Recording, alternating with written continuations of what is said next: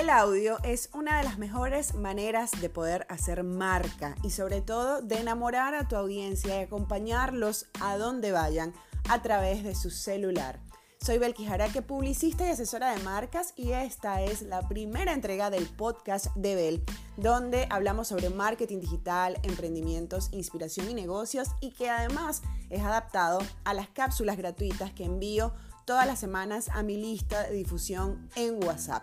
Bienvenidos a esta nueva o primera entrega, novedosa entrega del el podcast de Bell. Hoy vamos a hablar justamente sobre este fenómeno de los podcasts, que no es un tema eh, reciente, de hecho desde el año 2007 están eh, pues comenzando a coquetear con el ecosistema digital, pero en el año 2019 tomaron un auge inmenso por la posibilidad de poder acompañarnos en nuestro día a día mientras estamos haciendo otra actividad o vamos manejando. Es decir, es la nueva forma de hacer radio en el mundo digital.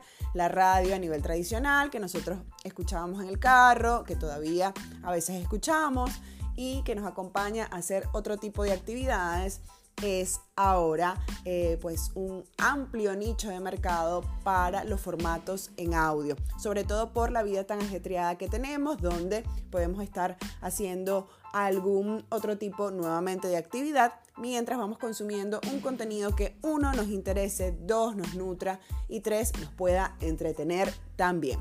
Así que la idea es que eh, nos planteemos con nuestras marcas, bien sea marcas personales, de empresas, de productos o de servicios, qué tipo de podcast o formatos en audio MP3 podemos realizar para seguir construyendo una eh, fidelidad con nuestra comunidad, una relación cercana con nuestra audiencia y sobre todo que les aporte valor.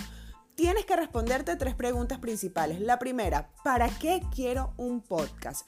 Que sería la similitud al objetivo. Si yo quiero un podcast, por ejemplo, para enamorar a mi audiencia y para tener cercanía, pues allí tendría la respuesta. Si quiero un podcast para complementar el contenido que hago en mis plataformas digitales, también sería una respuesta válida. Dos, ¿Qué tipos de temas voy a tratar en ese podcast que sean complementarios a mi estrategia de contenido diaria en las plataformas digitales?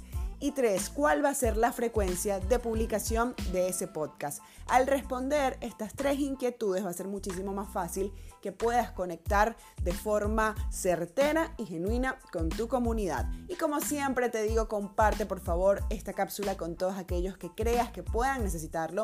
Sígueme a través de mis redes sociales, mi canal de YouTube Belki Jaraque, mi cuenta de Instagram Belki Jaraque y mi página web belkijaraque.com y seguimos construyendo juntos marcas honestas, marcas que vendan y marcas que enamoren. Un fuerte abrazo.